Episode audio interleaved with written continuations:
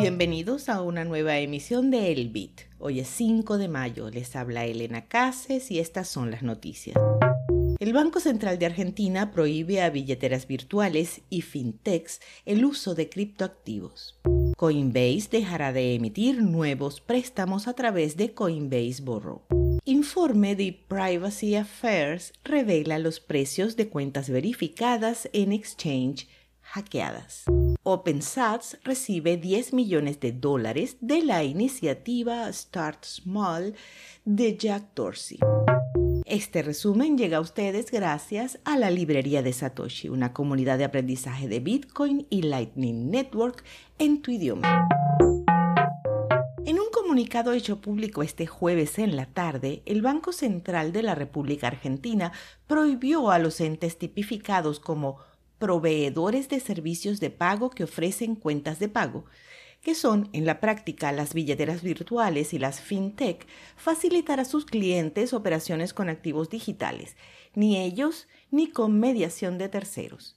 Esto impide operaciones de entrada y salida de fiat a una gran cantidad de ciudadanos que las usaban hasta el día de ayer. Uno de los afectados es el gigante Mercado Pago. El comunicado reza, cito, la medida dispuesta por el Banco Central de la República Argentina procura mitigar los riesgos que las operaciones con estos activos podrían generarles a las personas usuarios de servicios financieros y al Sistema Nacional de Pagos. Es decir, que encima hay que darles las gracias. Los clientes de Coinbase Borrow, con sede en Estados Unidos, recibieron un correo electrónico el miércoles informándoles que el último día para tomar nuevos préstamos sería el 10 de mayo. El programa permitía a los clientes pedir préstamos fiduciarios con intereses de hasta un millón de dólares contra hasta el 30% de sus tenencias en Bitcoin. Un portavoz de la empresa atribuyó la decisión a la reducción de la demanda. Coinbase Borrow se lanzó en noviembre de 2021 y se anunció como una forma de obtener préstamos fiduciarios rápidamente sin necesidad de vender Bitcoin, lo que podía generar una pérdida o una ganancia grabable.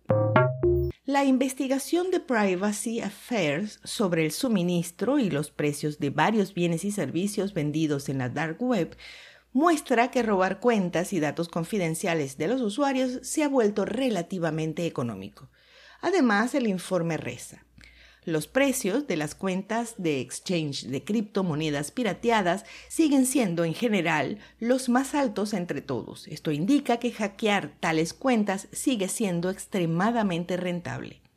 Entre los precios reportados están una cuenta verificada de Coinbase hackeada cuesta 250 dólares, de Kraken 1.170 dólares y de Binance 410 dólares. En contraste, el acceso a una cuenta de Citibank verificada cuesta 200 dólares y de PayPal con un saldo mínimo de 1.000 dólares sale 20 dólares.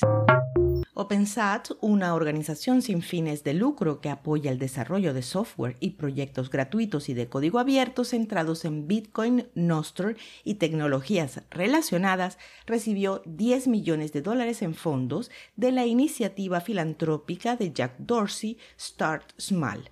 La mitad de la donación se dedicará a promover el nuevo y creciente ecosistema de Nostr OpenSat planea expandir sus esfuerzos y optimizar las operaciones con la financiación. Como parte del proceso, la Fundación ha establecido un comité de desarrolladores y operativos de Nostr, incluido el creador Fiat Jaff y el CEO de CoinKite NBK, que ayudarán a evaluar los proyectos y las contribuciones al protocolo.